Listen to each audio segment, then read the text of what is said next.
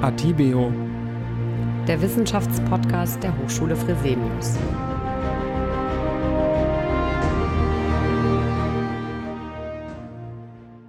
Herzlich willkommen, liebe Zuhörerinnen und Zuhörer zu Atibio, dem Wissenschaftspodcast der Hochschule Fresenius.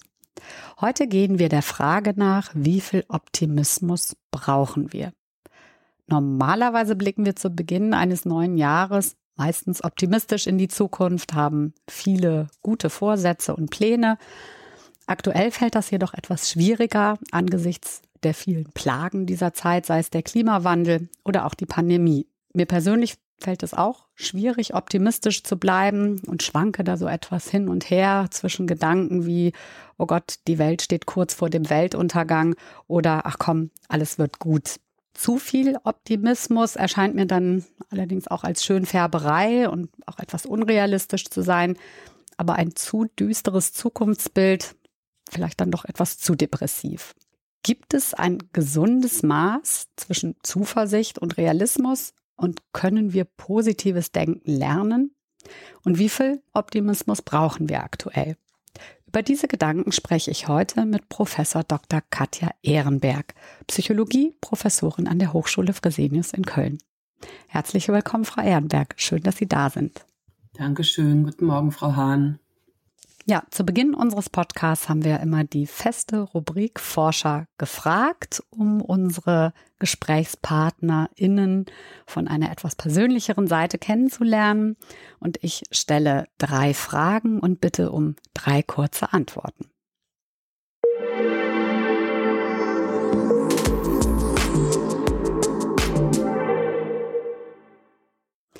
Ihre erste Frage lautet, können Sie mir spontan drei positive Neuigkeiten nennen?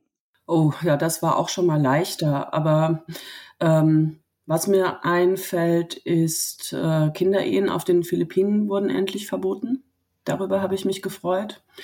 Mir sind neulich begegnet transparente Solarzellen, die offensichtlich funktionieren und vielversprechend scheinen fürs Klima. Und ich habe auch immer noch den Eindruck, äh, Omikron ist zwar hochgradig ansteckend, aber im Verlauf deutlich weniger schlimm als erst befürchtet. Und vielleicht hilft es uns sogar großflächig Immunität aufzubauen und damit irgendwann wirklich rauszukommen aus dieser Pandemie. Das sind jetzt alles keine Breaking News von heute zugegeben, aber langfristig wichtig. Was tun Sie, wenn negative Gedanken dominieren in Ihrem Kopf? in meinem Kopf. Äh, atmen, ein und aus, vor allem aus. Die Gedanken betrachten und vor allem überlegen, ob es was ist, was ich ändern kann oder was ich akzeptieren sollte. Manchmal lenke ich mich dann zugegeben auch ab, weil Angst und Verzweiflung einfach keine guten Ratgeber sind und äh, wenn man wieder besser drauf ist, äh, man dann die Dinge oft eben auch anders sieht. Das sind ja so sich selbst verstärkende Spiralen. Es gibt immer irgendwie noch was, was man tun kann. Davon bin ich überzeugt. Und es gibt auch in allem immer noch irgendetwas, was gut ist. Ich weiß, es ist eine äh, Standardfrage. Ich stelle sie trotzdem. Haben Sie gute Vorsätze für dieses Jahr? Ja, ja, ja, ja. Ein paar habe ich. Ähm, so ein bisschen wahrscheinlich die üblichen. Ähm, plus ich habe mir vorgenommen und hoffe auch, also bisher gelingt mir das gut, noch klarer meinem Wertekompass zu folgen in Entscheidungen, die ich treffe. Und das gibt mir auch gerade viel Energie für Projekte, die anstehen und von denen ich auch denke, dass sie realistischen Optimismus verdient haben. Ja, vielen Dank für die Beantwortung der Fragen. Und damit ähm, steigen wir direkt ein in äh, das Interview. Und bevor wir versuchen, die heutige Frage, wie viel Optimismus brauchen wir eigentlich zu beantworten, würde ich gerne zunächst äh, den Begriff Optimismus definieren. Also es gibt ja in den verschiedenen wissenschaftlichen Disziplinen, wie zum Beispiel der Philosophie, ganz unterschiedliche Definitionen. Wie definiert die Sozialpsychologie den Begriff Optimismus? Mhm. Ob es jetzt wirklich eine sozialpsychologische Definition gibt, weiß ich ehrlich gesagt gar nicht, aber so allgemein in der Psychologie würde man zum Beispiel nach Carver und Shire, finde ich, so relativ griffig sagen können, Optimismus ist auf jeden Fall eine differentialpsychologische Variable. Das bedeutet, das ist schon eine relativ stabile über die Zeit hinweg stabile Charaktereigenschaft, wenn man so will. Also eher ein persönlichkeitspsychologisches Konstrukt. Und Optimismus spiegelt das Ausmaß wider, in dem Menschen ganz allgemein positive Erwartungen für ihre Zukunft hegen. Pessimismus entsprechend negative Erwartungen für ihre Zukunft hegen. Zuversicht könnte man auch sagen. Also da gehen wir tatsächlich mal nicht so weit vom Alltagssprachgebrauch weg. Es gibt ja den Klassiker, den wir alle kennen. Für den einen ist das Glas halb voll und für den anderen ist es halb leer. Manchen Menschen scheint der Optimismus in die Wiege gelegt zu sein und anderen eher nicht. Wie entsteht Optimismus? Kann man das sagen? Gibt es dazu Untersuchungen? Ja, es gibt schon Untersuchungen, die Hinweise geben, aber jetzt natürlich nicht die eine ganz klare Antwort. Einige Studien schätzen tatsächlich auch eine erbliche Komponente. Also wenn Sie sagen, in die Wiege gelegt, könnte man das ja vermuten, wobei es natürlich auch Einflüsse während der Schwangerschaft geben kann. Ne? Also es muss ja nicht genetisch sein. Und diese Studien schätzen den Anteil auf 25 Prozent. Es gibt zwar Persönlichkeitsmerkmale, ähm, wo wir eine höhere genetische Anlagekomponente vermuten, aber das ist schon immer noch beachtlich. Ähm, andere Daten deuten darauf hin, dass auch solche Faktoren wie die elterliche Wärme und Fürsorge und auch die finanzielle Sicherheit in der Kindheit eine große Rolle spielen. Ähm, und das ist ja auch in verschiedener Hinsicht auch sozialpsychologisch total plausibel, wenn man sich eben vorstellt, dass Kinder natürlich in ihrem optimistischen Weltbild davon profitieren, wenn sie eben einfach häufiger auch die Erfahrung machen, dass Herausforderungen letztlich doch gut gemeistert werden können, dass es gut ausgeht und auch, dass die Eltern eben liebevoll, kompetent und unterstützend sich verhalten und dadurch ja auch die Erfolgswahrscheinlichkeit erhöhen äh, für die Challenges, äh, die man als Kind so hat. Außerdem stelle ich mir vor, so systemisch gedacht, ähm, dass wenn eben Eltern und andere Bezugspersonen äh, selbst Optimismus ausstrahlen und Zuversicht vermitteln, äh, dass das ja auch durch Beobachtungslernen natürlich funktioniert, also nicht nur in der direkten Interaktion zwischen Eltern und Kind. Und äh, insofern ist ja auch immer die Frage, ne, also was davon ist dann jetzt genetisch und was ist irgendwie einfach in der Sozialisation, das kann man, glaube ich, wirklich nicht trennen. Wenn ich mir aber eben umgekehrt vorstelle, ne, äh, das ist so ein Erziehungsstil, äh, der eben von Drohungen oder so einer allgemeinen Verbitterung oder einem Misstrauen irgendwie geprägt ist, sicherlich geeignet ist, auch so eine Grundskepsis äh, in einem jungen Menschen zu verankern. Also wenn ich so, weiß ich nicht, so Sprüche wie, wirst dich schon noch umgucken, wenn du so weitermachst. Also so nach dem Motto, ich weiß es besser, das geht alles übel aus. Es wird noch ein schlimmes Ende nehmen. Oder auch sowas wie, ne, freu dich nicht zu früh oder Trauschau wem, als ich so alt war wie du, habe ich auch noch gedacht, dass hier ist halt kein Ponyhof. Ja, also so, das, das hört man ja leider auch immer noch gelegentlich. Und ähm, das macht ja was mit einem Kind. Ja, so Sätze kennen wir vermutlich alle und äh, die begleiten uns mitunter ja tatsächlich ein Leben lang. Mhm. Mhm. Also es gibt halt schon Hinweise darauf, dann auch, ähm, dass, also das sind ja auch wieder so ein bisschen fast selbsterfüllende Prophezeiungen. Also Optimismus, Forschung macht natürlich viel korrelativ, weil es irgendwie, also ne, man schaut sich Zusammenhänge an, weil es natürlich wirklich schwierig ist, so ein bisschen Ursache und Wirkung auseinanderzudröseln. Aber wir finden starke Zusammenhänge, äh, zum Beispiel eben auch mit Initiative und Handlungsbereitschaft. Ne? Also zum Beispiel im Gesundheitsverhalten. Ne? Gehe ich zu Vorsorgeuntersuchungen, lasse ich mich gegen Masern impfen, was weiß ich, wie ernähre ich mich, treibe ich Sport, so. Und Pessimismus geht eher mit gesundheitsschädigendem Verhalten einher. Ne? Und infolgedessen oder wie auch immer, ja, finden wir eben diese Zusammenhänge tatsächlich auch zwischen Optimismus und körperlicher äh, Gesundheit. Schwer zu sagen, was da jetzt Hände und was Ei ist, aber wenn ich mir vorstelle, man macht eben die Erfahrung, dass es sich lohnt, gesund zu essen, äh, weil man sich dann eben fitter fühlt oder Kondome zu benutzen und bestimmte Dinge eben nicht zu kriegen, ja, äh, oder oder oder, dann wird das natürlich auch zum Beispiel Optimismus und äh, Selbstwirksamkeitserwartung weiter stärken, also auch das Gefühl, dass es etwas bringt. Und wer umgekehrt sowieso schon glaubt, eh mal Pech zu haben und deswegen von vornherein weniger investiert, der fühlt sich dann eben auch darin bestätigt und wird vielleicht keine Ahnung, adipös oder ungewollt schwanger oder äh, was auch immer. Und wenn man dann aber eben auch nur dieses Pech noch darauf zurückführt, selbstverdient, natürlich, ne, dass man nicht äh, selbst schuld ist, sondern naja, da kann man halt nichts machen, ne, das ist halt Schicksal, irgendwen trifft's ja immer, ähm, dann, dann verändert sich eben auch nichts. Ne? Also Attributionsmuster spielen da, glaube ich, auch eine sehr große Rolle für diese Aspekte unseres Weltbildes und unser Kontrollerleben. Das gleiche übrigens für Studium und äh, Schule, Ausbildung. Ne? Wenn ich glaube, es ist eh mehr oder weniger Glückssache, ob ich eine gute Note schreibe, muss ich mich nicht so sehr anstrengen und habe eine geringere Erfolgswahrscheinlichkeit als jemand, der realistischen Optimismus mitbringt, dass sein Lernverhalten einen Unterschied macht, entsprechend investiert und dann hoffentlich ja auch die guten Noten äh, mitnehmen darf. Also dazu gibt es eben auch äh, reichlich Untersuchungen, gerade auch was akademische Performance angeht. Durchhaltevermögen, äh, ne? also die Wahrscheinlichkeit, also zum Beispiel eben eine, ähm, eine Ausbildung abzubrechen äh, etc. Also es gibt sogar Zusammenhänge zwischen Optimismus und Einkommen, ne? also späterem Einkommen. Äh, soziale Beziehungen profitieren von Optimismus. Also auch da gibt es äh, statistische Zusammenhänge. Ne? Und auch da, finde ich, äh, kann man sich ja gut vorstellen, dass natürlich, wenn jemand, keine Ahnung, in der Datingphase äh, irgendwie den Eindruck kriegt, das Gegenüber denkt jetzt, na ja, das geht ja dann eh auch irgendwann wieder in die Binsen und ich glaube nicht mehr an die große Liebe, ne? Und da mit so einem ähm, äh, Pessimismus irgendwie reinstartet, dann hat man vielleicht auch gar nicht so viel Lust, jetzt auf diese Beziehung sich wirklich einzulassen. Und dann wird auch das eben der Teufelskreis. Ne?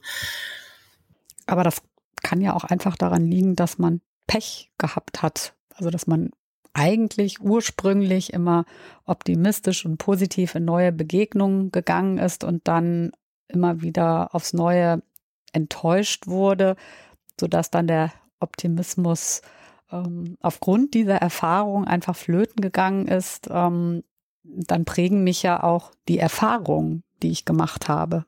Also in dem Fall dann die schlechten oder negativen Erfahrungen.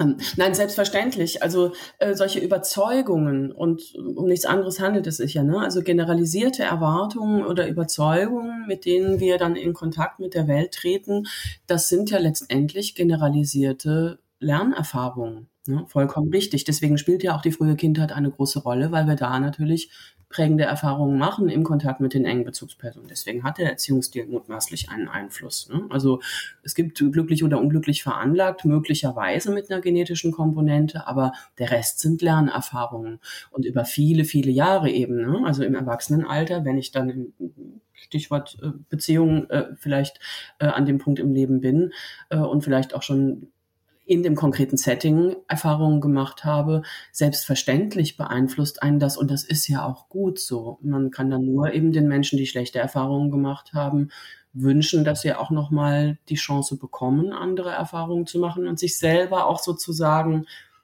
diesen Raum noch offen lassen und nicht von vornherein sich dann zum Beispiel vollständig abwenden. Ne? Im Extremfall, das wäre dann ein Fall für Psychotherapie vielleicht. Ne? Wenn jemand sagt, ich bin gar nicht mehr bereit, mich einzulassen, weil ich so häufig verletzt wurde, nachvollziehbar, aber möglicherweise auch sehr schade und veränderbar.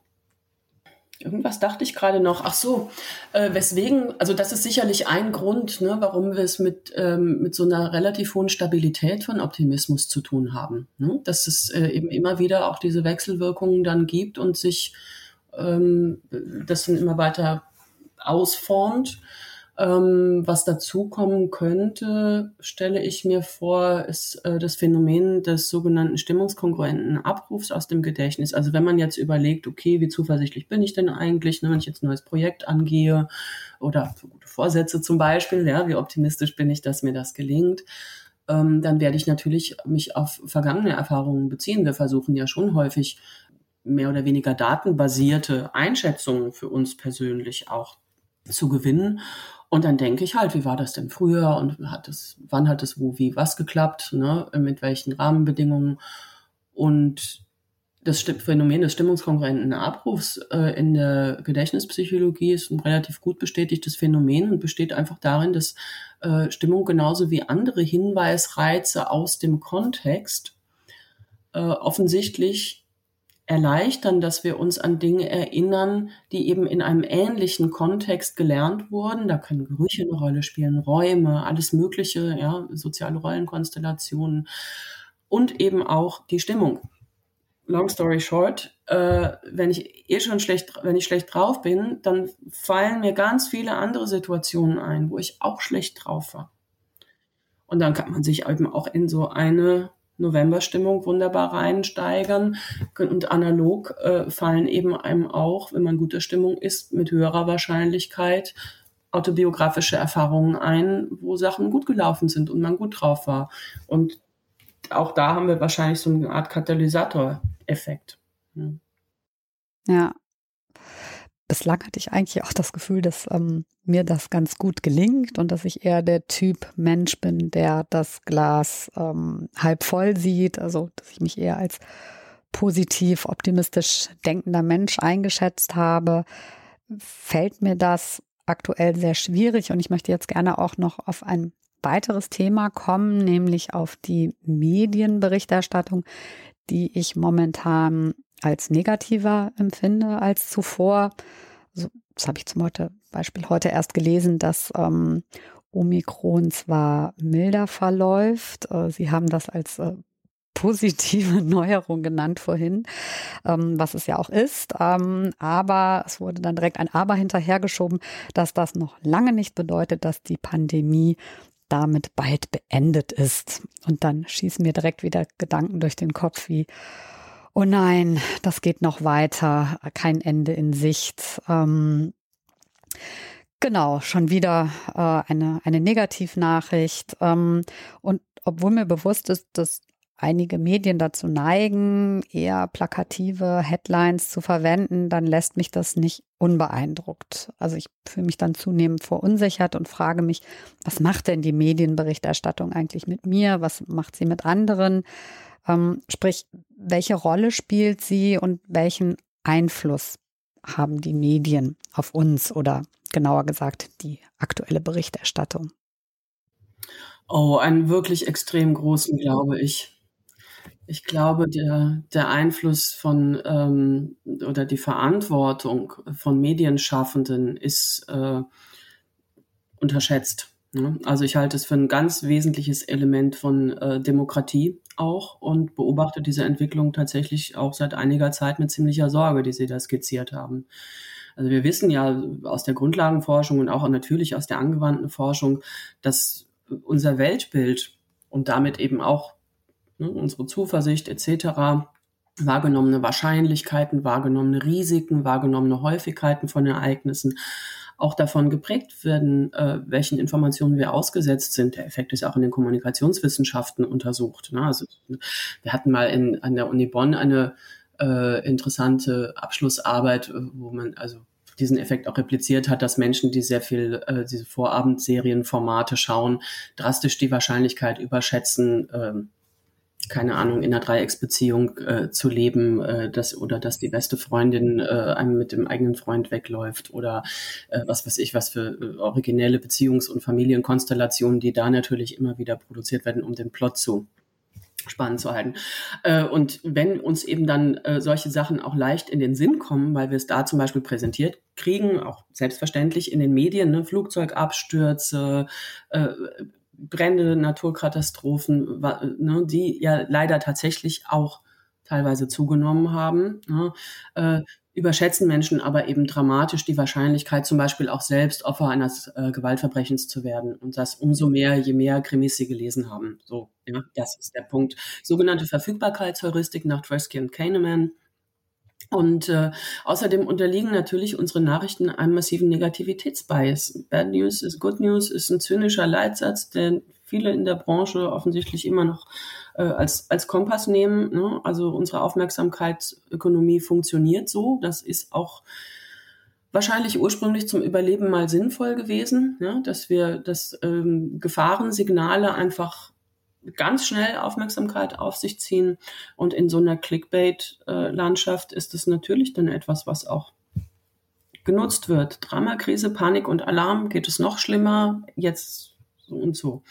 Marin Urner hat dazu bereits vor einigen Jahren ein Buch mit dem, ich finde, sehr schönen Titel geschrieben, Schluss mit dem täglichen Weltuntergang.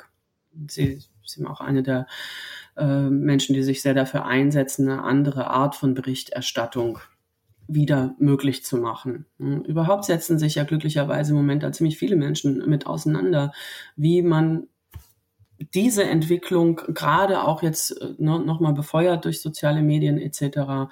Ähm, wieder in den Griff kriegen kann und einen guten Journalismus machen, eine bessere, eine bessere Berichterstattung. Besser jetzt nicht im Sinne von positiver äh, rosa Brille, ne, wir brauchen noch eine schöne Nachricht, ein, ein Katzenvideo zum Schluss oder so, sondern bessere Berichterstattung, die auf geprüften Fakten basiert, die verständliche Hintergrundinformationen zum Verständnis überhaupt des Ukraine-Konflikts oder des Syrienkrieges oder was immer ja, äh, liefert. Also diese Probleme sind ja da. Natürlich soll über die berichtet werden muss, aber bitte so, dass man es versteht und nicht immer nur noch mehr Entsetzen und Verstörung generiert wird. Man kann auch in viele Themen mehrere Perspektiven mal ausleuchten und auch dadurch ne, Schwarz-Weiß-Denken und die teilweise ja fast herbeigeschriebene Spaltung der Gesellschaft äh, dem vorbeugen. Ne.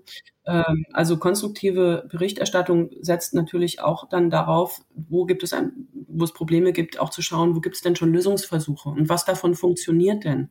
Was ist denn irgendwo erprobt worden äh, und vielleicht übertragbar? Wie hat die andere Gemeinde das Thema mit dem mit der Wasserversorgung oder mit weiß ich nicht, ne, Abfallwirtschaft, Radwegen, keine Ahnung, äh, Schulessen, ja, lokal relevante Themen gelöst.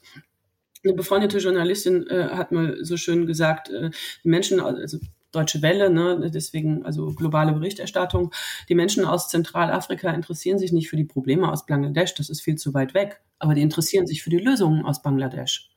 Und guter Journalismus würde eben nicht mit dem, den Menschen mit dem verstörenden Probleme alleine lassen, äh, was dann eben, wir sehen es ja, ne? News Avoidance, Medienverdrossenheit bis hin zu Menschen, die eben sagen, also ich, ich kriege tatsächlich ne, Symptome einer Angststörung oder depressive Symptomatiken. Das ist ein Riesenproblem, was dann bei den Kolleginnen und Kollegen in der Psychotherapie irgendwie letztendlich anlandet. Aber es gibt ja durchaus auch Medien, die das tun, also die differenziert berichten. Es hm, ist nur die Frage, wie viele Menschen das dann tatsächlich auch lesen. Ja, also die Zeit ist sehr, sehr erfolgreich damit. Ähm, ne? Das ist, denke ich, so ein gutes Beispiel für konstruktiven Journalismus. Die haben ja auch mitgemacht bei dieser Initiative Deutschland spricht. Das finde ich ein ganz tolles Projekt, ähm, auch evaluiert worden hier von den äh, Bonner Wirtschaftswissenschaftlern. Ganz, äh, ganz spannend. Und äh, die, für die lohnt sich das auch ökonomisch. Ne? Und das ist ja jetzt äh, ne, kein, kein Nischenmedium. Äh, das hat offensichtlich ne, in der Pandemie haben die Menschen auch äh, ne, ein gesteigertes Informationsbedürfnis gehabt und vielleicht auch mehr Zeit gehabt zu lesen. Ja? Man braucht ja Zeit für die Zeit. Ähm, und es ist aber nicht eben ne, so, eine, so eine stumpfe Verdrossenheit, sondern eher vielleicht auch ein sich abwenden eben von dieser permanenten Negativität, weil das einfach zermürbend ist. Ne? Das finde ich auch durchaus punktuell nachvollziehbar. Ja, also ich bin überzeugt, dass sich das lohnt für die Medienhäuser und also es gibt zum Beispiel auch die Sächsische Zeitung äh, hat äh, solche Pionierprojekte mit konstruktivem Journalismus und die haben auch äh, ihre Auflage steigern können, die haben ihre Abonnementen, Abonnementzahlen steigern können. Also die Leute wollen das. Ja.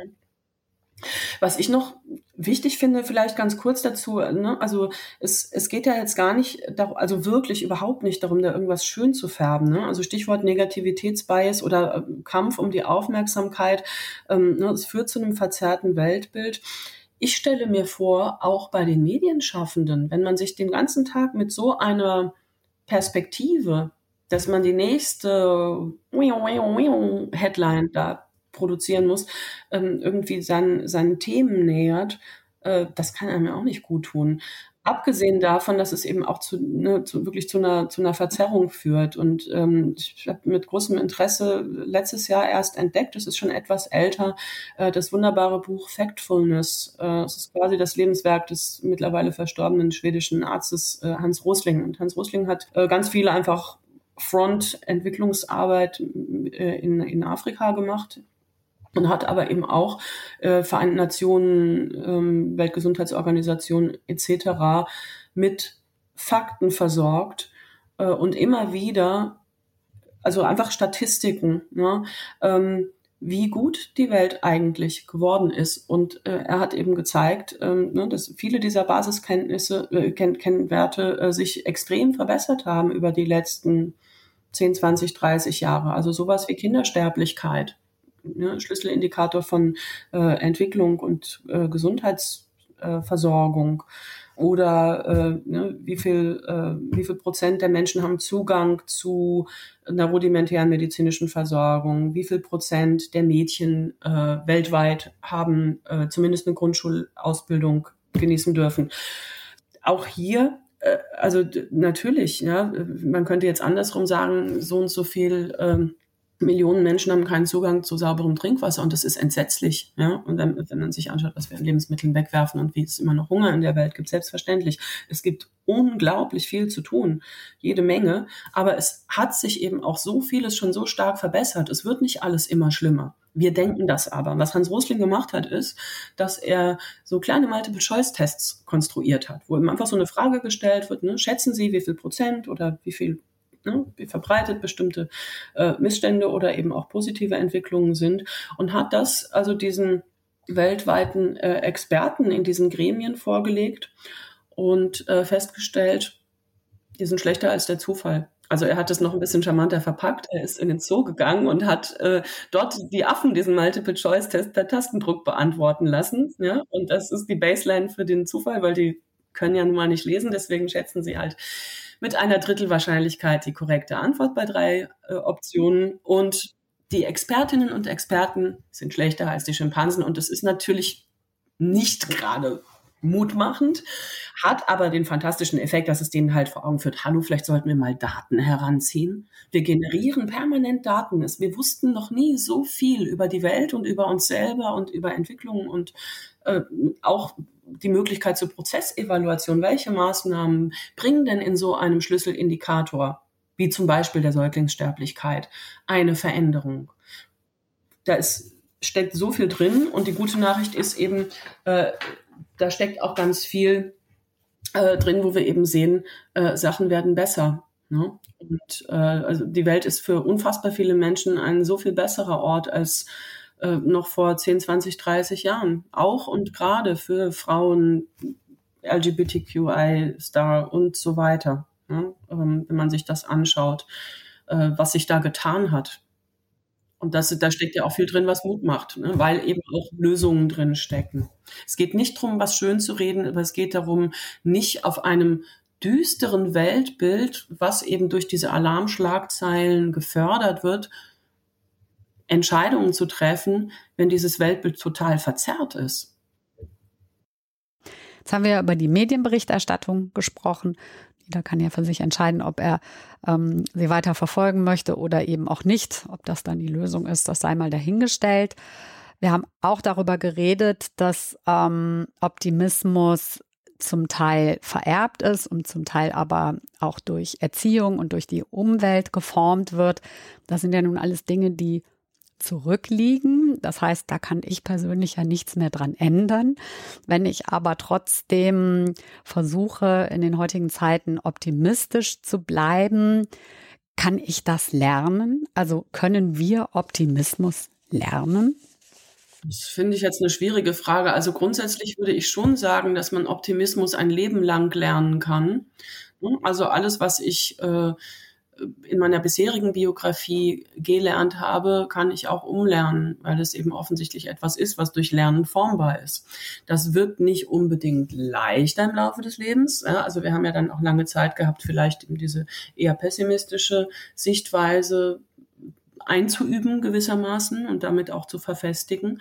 Ähm, aber ja, selbstverständlich können wir daran arbeiten. Und das ist ja auch ein ganz wesentliches Ziel häufig von Coaching oder von Psychotherapie, äh, dass man also zum Beispiel mit den Methoden der kognitiven Verhaltenstherapie Menschen auch anregt, neue Perspektiven, neue Blickwinkel einzunehmen. Auch in der Akzeptanz- und Commitment-Therapie ähm, gibt es Ansätze, die äh, ja einerseits unterstützen äh, mit belastenden Erfahrungen, die dann eben vielleicht das Weltbild geprägt haben. Ne? Auf eine Art umzugehen, dass sie einen nicht ein Leben lang äh, hemmen und quälen und äh, einem, man, so dass man sich selbst im Weg steht.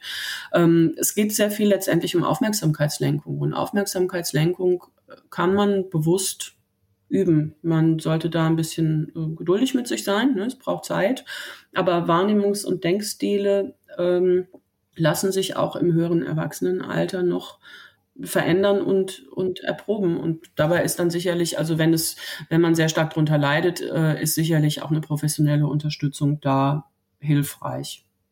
Mhm. Kollektiv ist es, glaube ich, oft ein bisschen leichter. Ich bin ein großer Fan dieses Phänomens von Stimmungsansteckung. Ist auch ganz gut beforscht in der Sozialpsychologie.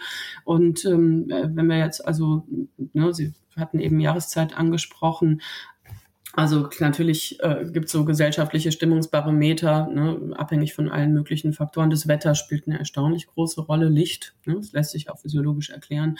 Wenn also dann durch Hoffnungsschimmer in der Berichterstattung oder das Wetter oder was auch immer, ja, die kollektive Stimmung hochgeht, dann ins Positive, dann äh, kann auch eben in einer Gruppe zum Beispiel, in einem Team beobachten wir das auch. Ne? Solche dynamischen Effekte, dass also ein relativ kleiner Impuls auch eine relativ große Kraft entfalten kann, weil Menschen sich eben auch da durchaus, zumindest punktuell und zu einem gewissen Grad von anderen inspirieren lassen. Und dann haben wir wieder eben im Idealfall so ein bisschen äh, diese Energie der selbsterfüllenden Prophezeiung. Ne? Also kurz gesagt, äh, es würde sicherlich auch helfen, sich dann nicht noch mit anderen Menschen zu umgeben, die auch ein sehr finsteres Weltbild haben.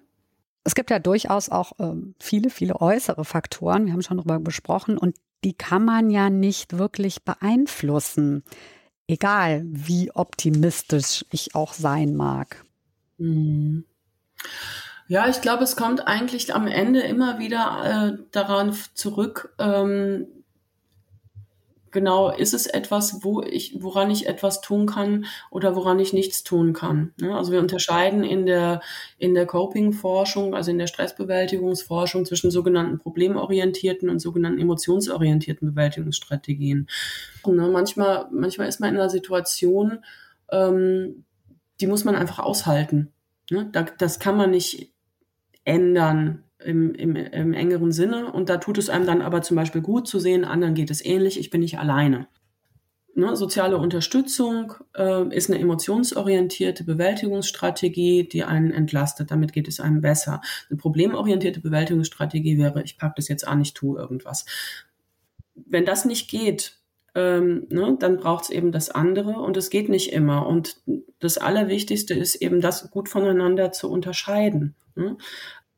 Wie äh, geht es jetzt darum, wie ich damit umgehe, oder geht es darum, ähm, dass ich möglicherweise tatsächlich etwas anpacken kann, proaktiv. Das drastischste Beispiel ist, ist vielleicht ein Todesfall, ne, wo also eben Akzeptanz äh, geboten ist und ein irgendwie Ringen mit den Fakten wirklich nur Energie kostet. Ne?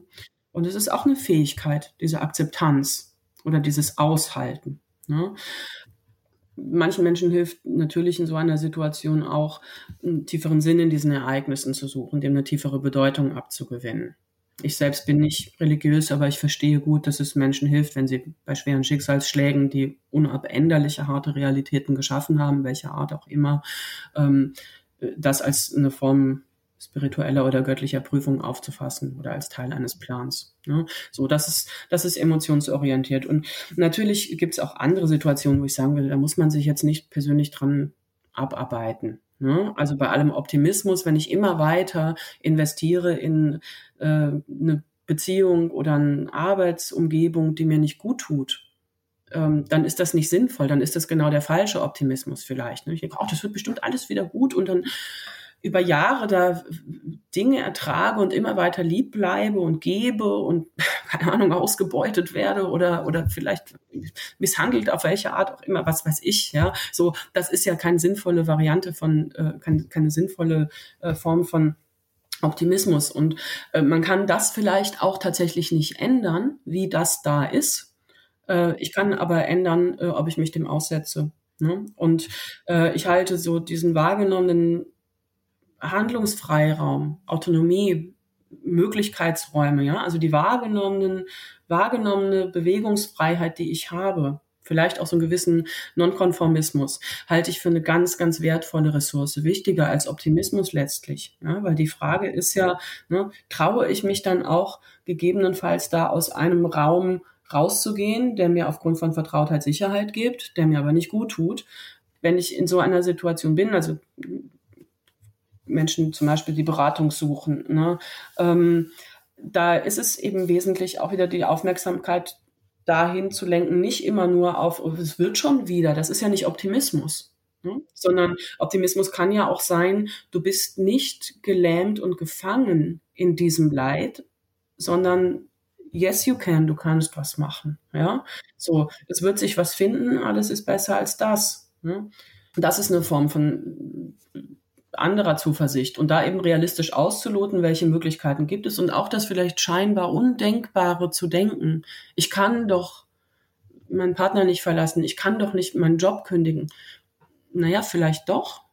Was wäre denn dann? Was wäre denn dann möglich? So. Und dann gehen manchmal Türen auf. Aber jetzt sind wir sehr in, in, ne, in der Krisenberatung. Nur, ne, also ich finde mal, die Frage ist ja auch, worauf bezieht sich der Optimismus? Und es geht wirklich nach meinem Verständnis so gar nicht um, äh, um irgendeine Form von rosa Brille oder Schönfärberei. Im Gegenteil, das kann brandgefährlich sein. Ja? Äh, bei, gerade bei eben, ne, wenn, in, angesichts harter Realitäten. Und ich glaube eben, dass Veränderung immer möglich ist und fast unvermeidlich und insofern ist eigentlich nur, es ändert sich eher alles dauernd. Es ist eher die Frage, wie wir es bewerten. Und unsere Haltung, unsere Blickwinkel und die Fähigkeit, so ein bisschen Komplexität auszuhalten und gedanklich in verschiedene Richtungen zu spielen, bergen dann häufig eben auch wieder Hoffnungsperspektiven. Das ist meine Erfahrung. Ja, vielen lieben Dank für das Interview. Am Ende geben wir unseren Interviewpartnern immer die Möglichkeit, in einem 30 Sekunden Plädoyer äh, auf eine Frage zu antworten.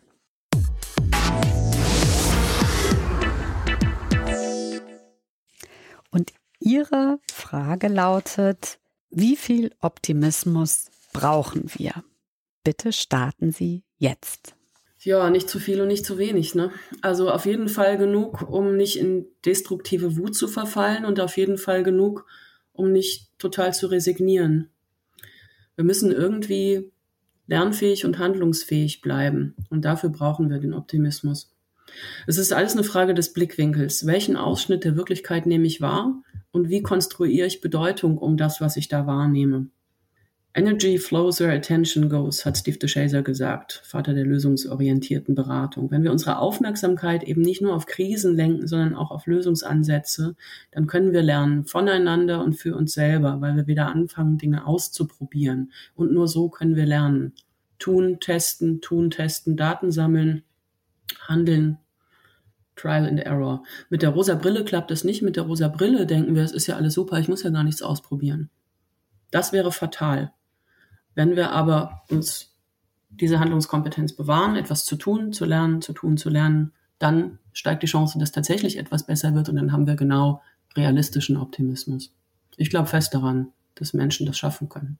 Die Chancen standen eigentlich noch nie so gut mit dem, was wir an Wissensarchitekturen im Moment zum Beispiel zur Verfügung haben. Ja, vielen lieben Dank. Das stimmt mich optimistischer. Schön, dass Sie hier waren und die Fragen beantwortet haben. Ich hoffe, liebe Zuhörerinnen und Zuhörer, dass auch Sie etwas aus dem Gespräch mitnehmen konnten. Ich wünsche Ihnen alles Gute und freue mich auf das nächste Mal und auch darüber, wenn Sie unseren Podcast abonnieren. Machen Sie es gut. Bis dahin. Tschüss.